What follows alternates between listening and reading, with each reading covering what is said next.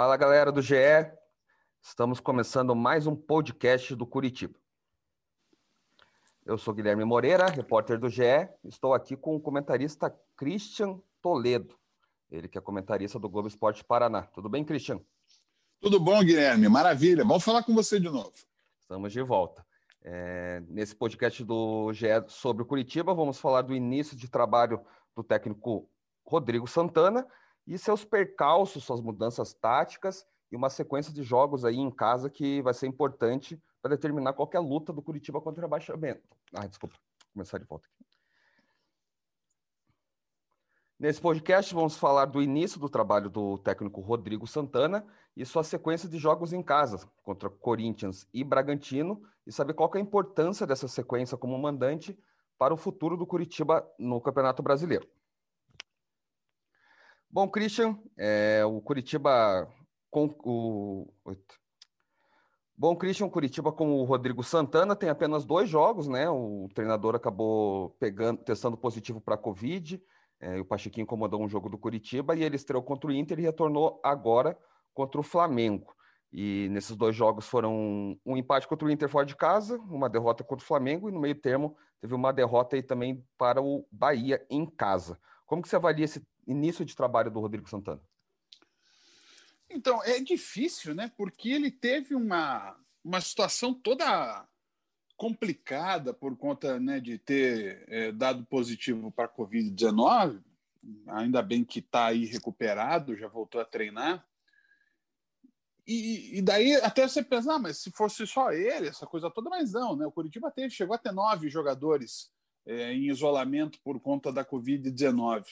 Então é muito difícil. Ele já chegou num momento complicado. Eu me lembro que quando a gente falou aqui no podcast do GE sobre é, a chegada do Rodrigo Santana, a gente já dizia: olha, ele primeiro vai ter que dar certeza que vai ser um treinador é, de mais tempo do que até a eleição, né? E a eleição está aí, né? A eleição do Curitiba acontece em menos de 20 dias. E, e ele não teve nem tempo para mostrar porque ele teve apenas dois jogos. É, o, o, primeiro jogo contra o então líder do campeonato, o segundo jogo sobre, contra o então vice-líder do campeonato. No primeiro jogo contra o Inter, ele aproveitou-se é, da expulsão. É, naquele momento em que o, o Inter tinha dificuldades, o Curitiba conseguiu um empate, foi um resultado bastante interessante. Mas agora contra o Flamengo parecia um jogo de profissionais contra é, categorias de base, né? Dada a imensa facilidade, o placar não indica o que aconteceu no jogo contra o Flamengo. Nesse meio tempo teve o jogo do Bahia, que ele não pôde treinar, por mais que ele ajudasse na, no dia a dia, ele não estava na, na rotina, né? Ele não estava nos treinos, ele não pôde ver os treinos. Você não sei se Curitiba fez uma videochamada para ele, ele poder assistir o treino. A gente não sabe como é que é o processo. Mas então é difícil ainda avaliar. E ele me parece ainda está tateando, Guilherme, sem a certeza exata do que pode fazer como técnico do Curitiba. É, ele, ele comentou até numa coletiva que fez videochamadas, né, videoconferências com o pessoal da comissão técnica para tentar alinhar o, o, esquema tático, até as escolhas do, do Curitiba, os treinos, ele via online, né, praticamente esses treinos, mas é diferente, ele mesmo confessa que, que o dia a dia é, é bem melhor, tá ali presente com, com o elenco e com o grupo de jogadores do Curitiba e até trocando ideias com, pessoalmente com o pessoal da comissão técnica fixa ali do Curitiba. É, nesse jogo contra o Inter, é, a gente viu uma formação um pouco diferente do Curitiba, num, quase um 4-3-3 ali, e o Curitiba surpreendeu bem, né? Apesar do, de ter ficado com um a mais no, no segundo tempo e ter ali uma, uma sensação que poderia ter vencido o jogo, é, foi um, aquele resultado que, que era meio, meio, inesperado, somando um ponto contra o então líder no, no Beira Rio, vale, né?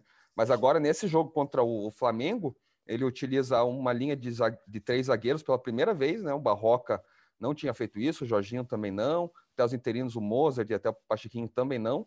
Então ele foi uma formação inédita do Curitiba e deu tudo errado, né? Porque o Curitiba sofre um gol no começo do jogo e é bombardeado pelo Flamengo é, durante toda a partida. Foi dominado e 3 a 0 foi pouco. É 3 a 1 desculpa, foi pouco. É, como que você vê para esses próximos jogos? Você acha que ele vai manter esse esquema com três zagueiros? Porque até ele falou que não é o problema o esquema com três zagueiros após o jogo contra o Flamengo. Ou você pensa que ele vai voltar com a linha de quatro, tentar jogar mais fechadinho ali com, com o Corinthians ou com, contra o Bragantino em casa? É, eu, eu, eu, penso o seguinte, né? Eu, é, a possibilidade de o, do Ricardo Oliveira voltar ao time, eu acho que vai acabar com esse esquema de três zagueiros. O problema de qualquer esquema de jogo, Guilherme, é você ter as peças para utilizar. Porque todo esquema é bom. No papel, nossa senhora, o papel aceita tudo.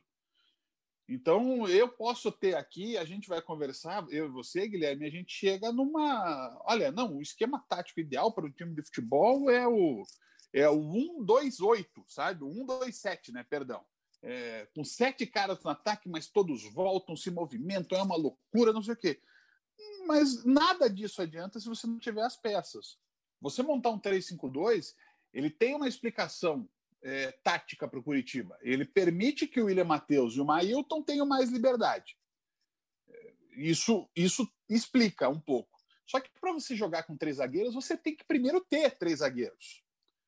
E o Curitiba jogou no sábado com dois zagueiros e um mais ou menos zagueiro, que é o Nathan Silva, que ele não é nem exatamente zagueiro, nem exatamente volante, né? Não sabe exatamente qual é a, a posição ideal dele.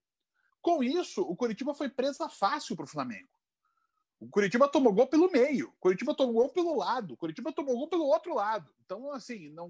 E, assim, se a gente for contar as chances, eu contei pelo menos sete o, site de estatísticas é, de futebol, o SofaScore, contou 12 chances claríssimas de gol para o Flamengo. Isso. Não chego a esse ponto, mas eu já contei sete, né? Três mais sete.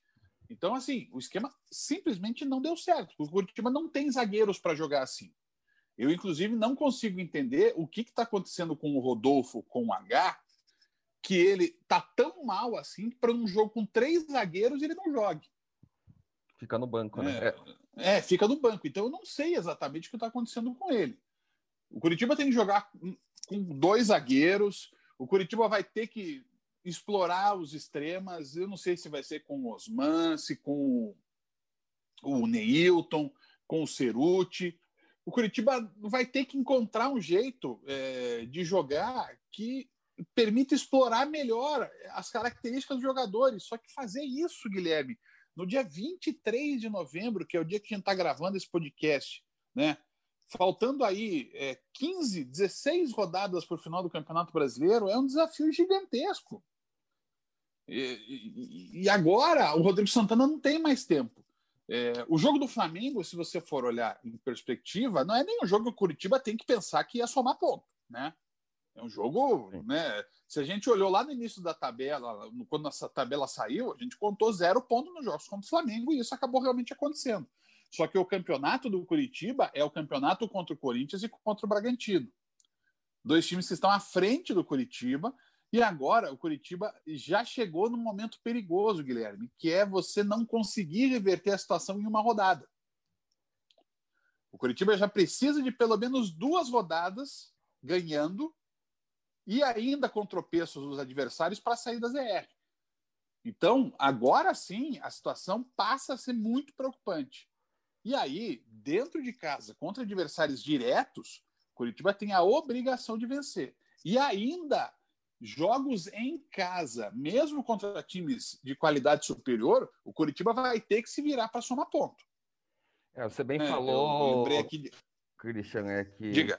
tem esses próximos dois jogos, né, do Curitiba em casa, contra o Corinthians e contra o Bragantino, e a campanha como mandante do, do Curitiba é péssima nesse ano, né? É a, do mesmo jeito que ele está em antepenúltimo no, na classificação geral, está em antepenúltimo como mandante. São apenas 11 pontos em 10 jogos, então são três vitórias, dois empates e cinco derrotas. O aproveitamento é de 36,7%. Então, nem isso que era uma coisa que a gente que o Curitiba tinha, né, de ter alguma força dentro de casa, está acontecendo mais nesse brasileiro, que é o Curitiba tem uma campanha ruim também como mandante, não tem mais o fator casa, porque não tem a torcida, né, a gente está nesse problema do Covid, no meio de uma pandemia, mas nem a lição de casa o Curitiba tem feito. E como que você vê o Curitiba para esses dois próximos jogos? Você vê a esperança de ganhar seis pontos contra os dois concorrentes diretos? Ou os quatro pontos tá bom, uma vitória já já está valendo nessa fase do Curitiba? Ou é seis pontos é obrigação e se não for seis pontos, já dá baixa? É, eu acho que essas duas coisas que você falou, né? O Curitiba tem a obrigação de tomar pontos, o Curitiba tem a obrigação de vencer os dois jogos, mas você a gente não consegue dizer, olha, o Curitiba vai conquistar os seis pontos.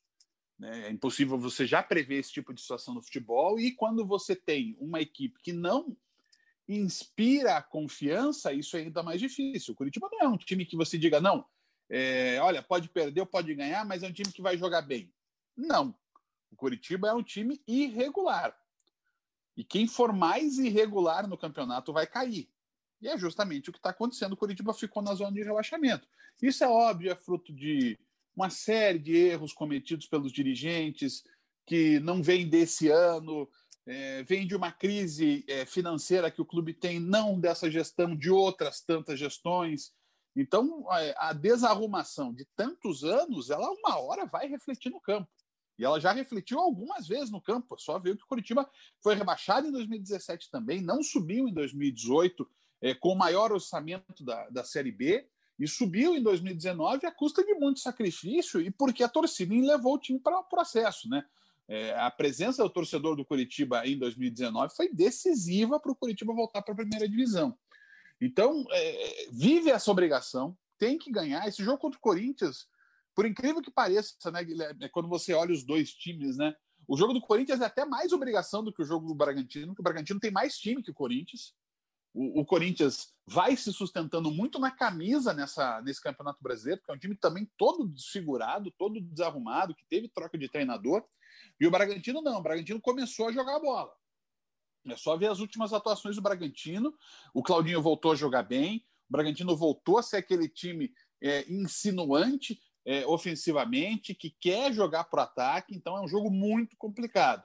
Contra o Corinthians, que é um time que aposta tudo no seu sistema defensivo, é, que pode ser decisivo em alguns lances.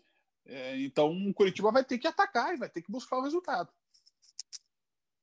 É, e, o, e o Corinthians está com. pode ter mais de 10 desfalques só para esse jogo contra o, o Curitiba, né? Então também é um fator que o Curitiba teria que aproveitar e também usando essa baixa, né? Mesmo com a entrada do Mancini como treinador do Corinthians, o Corinthians também não está bem, né? Do mesmo jeito que o Coxa não ganhou no retorno, o Corinthians também não ganhou no retorno. Até estava vendo isso hoje, que os dois ganharam na 19 rodada, que foi a última do primeiro turno, e nos últimos três jogos aí não, não venceram. Então os dois estão estão zerados aí nesse retorno em questão de vitórias. É, só que a diferença, é... né, Guilherme, por incrível que possa parecer, é que o Corinthians empata.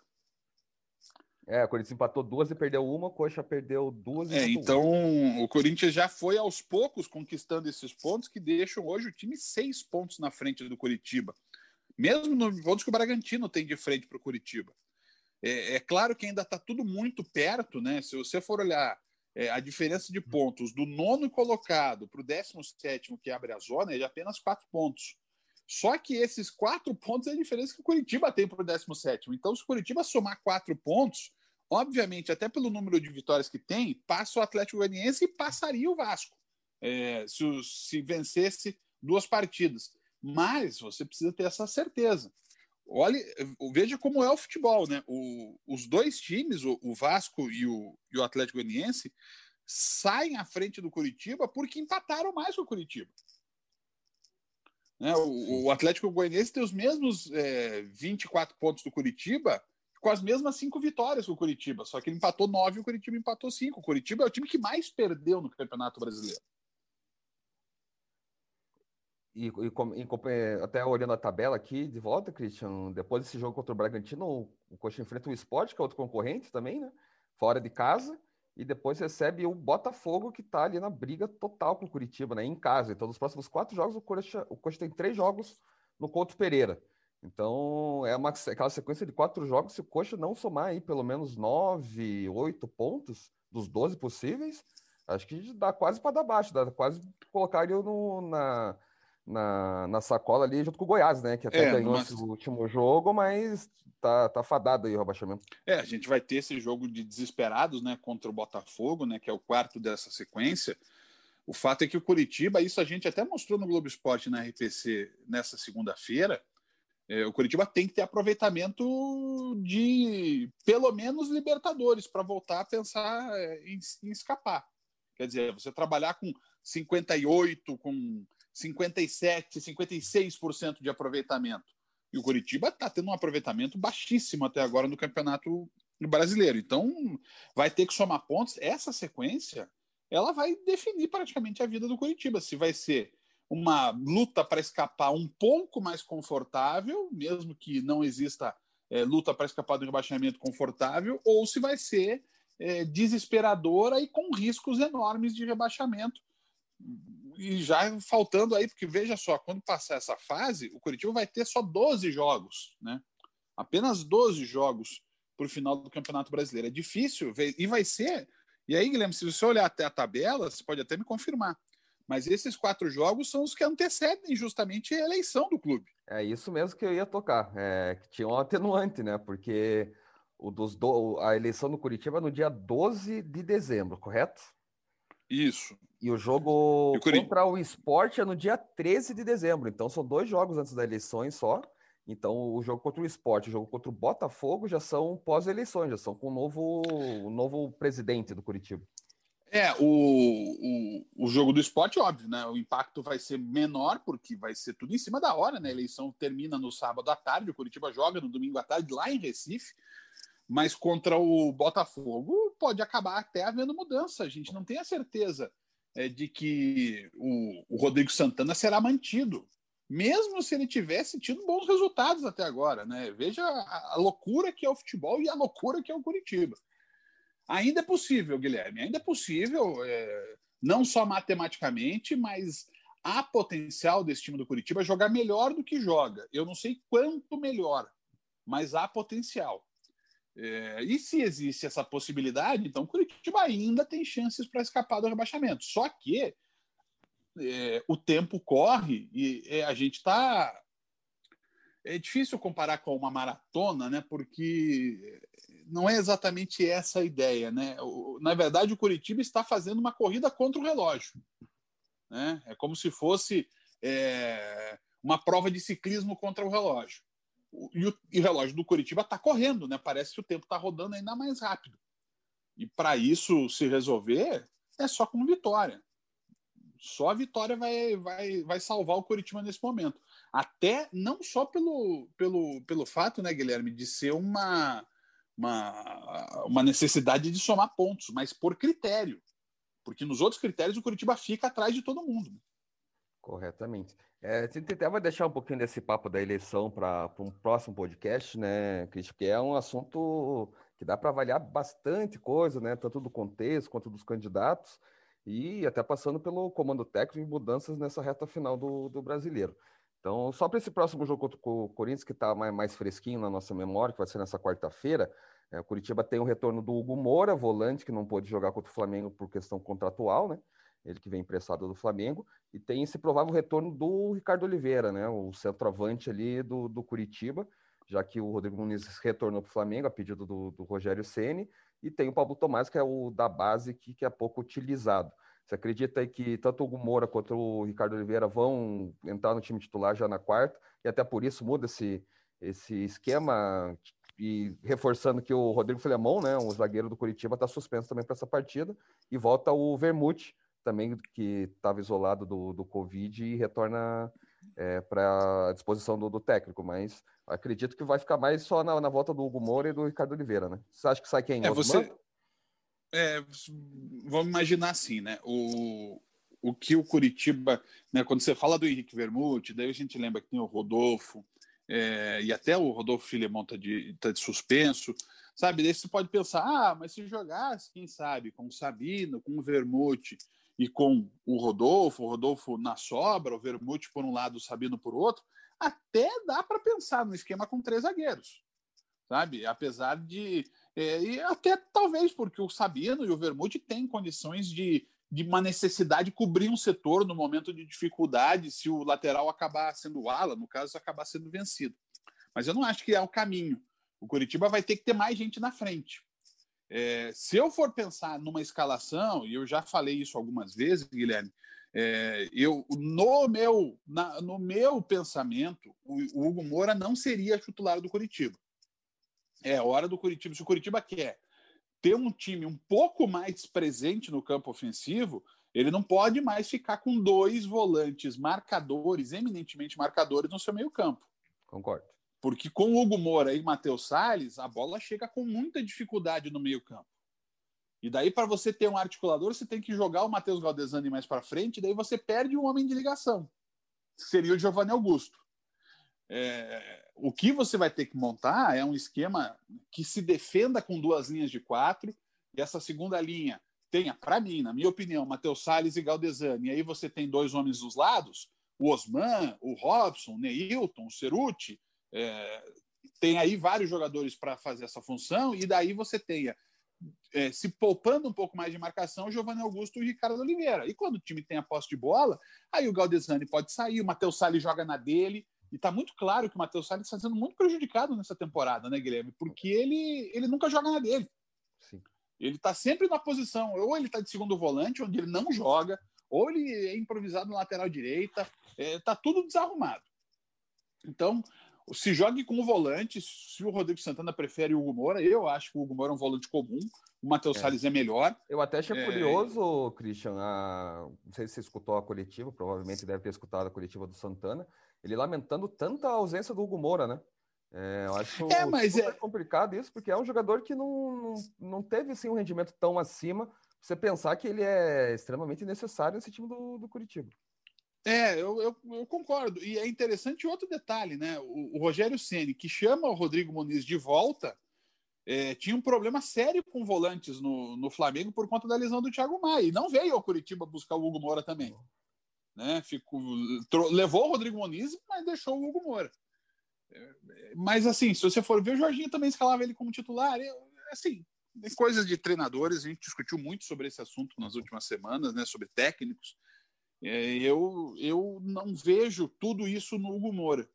É, ele é um volante comum, se jogar na dele até joga bem. Quando no jogo do Curitiba contra o Internacional, que ele jogou de primeiro volante, ele não foi mal. Pelo contrário, fez uma partida bastante razoável. Mas é, mata um jogador que é melhor que ele, que é o Matheus Salles. Então, tem que jogar com o Matheus Salles, com o Matheus Galdesani, e aí jogar com dois velocistas que vão ter que ajudar na marcação para você poder liberar o Giovanni Augusto e o Ricardo Oliveira para ficarem mais à frente. É, é, um é. time desequilibrado, né, Guilherme? Talvez até seja, né? Porque a marcação pode ficar um pouco mais capenga. Mas o Curitiba já não tem mais o que fazer. O Curitiba está entre a cruz e a cadeirinha. Ou ganha ou ganha. Nesses três jogos, é, claro que teve o, o Ricardo Oliveira, acabou pensando positivo para a Covid e teve que se isolar, né? Mas o, o e tinha, quando tinha o Muniz ainda, né? Teve um jogo que o, que o Muniz estava disponível contra o próprio Bahia e não escalaram ele, né, com seu travante. É, o tal Faço 9 aí, que foi o Giovanni Augusto nesses três jogos. É, agora com o Ricardo Oliveira à disposição e até pelo, pelo investimento, digamos assim, né, no salarial que o Curitiba tem nele, é, e a esperança também é ter que jogar, né? Agora que está disponível, não dá para ficar, falar, ah, vamos esperar mais um pouco, questão física. Acho que agora o momento é do, do Ricardo Oliveira chamar também um pouco da responsabilidade e o treinador também como colocar ele desde o início. Concorda ou não? Eu acho, eu acho. Eu acho que é a hora do, do Curitiba utilizar esses jogadores, utilizar as peças que tem. É, o Curitiba é, fez uma, uma transformação no seu setor ofensivo, né, Guilherme? Se você for olhar é, de como começou o, a temporada para agora, é uma mudança radical. De como terminou o Campeonato Paranaense também, até por conta da questão é, do Rafinha.